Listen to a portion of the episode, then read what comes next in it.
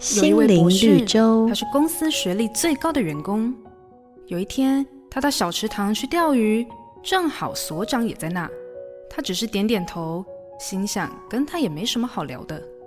不一会儿，所长从水面上走到对面去上厕所。博士眼睛睁得大大的，不会吧？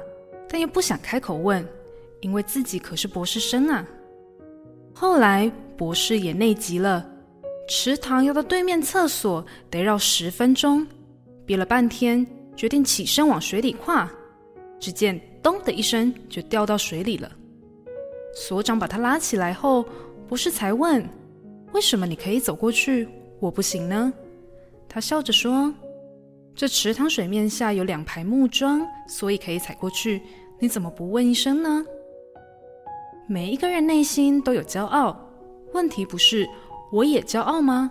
而是我的骄傲藏在哪里？生命中的成就、才华、学历、经验，都是上帝的祝福。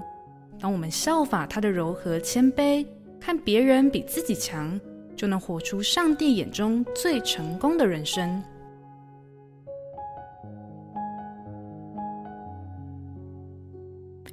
每个打动人心的故事，都是驱使我们改变、让我们成长的力量。如果你喜欢我们的节目，请帮我们分享给你的朋友，也别忘了按下订阅，避免错过之后精彩的内容。瑞园银楼与您共享丰富心灵的泉源之旅。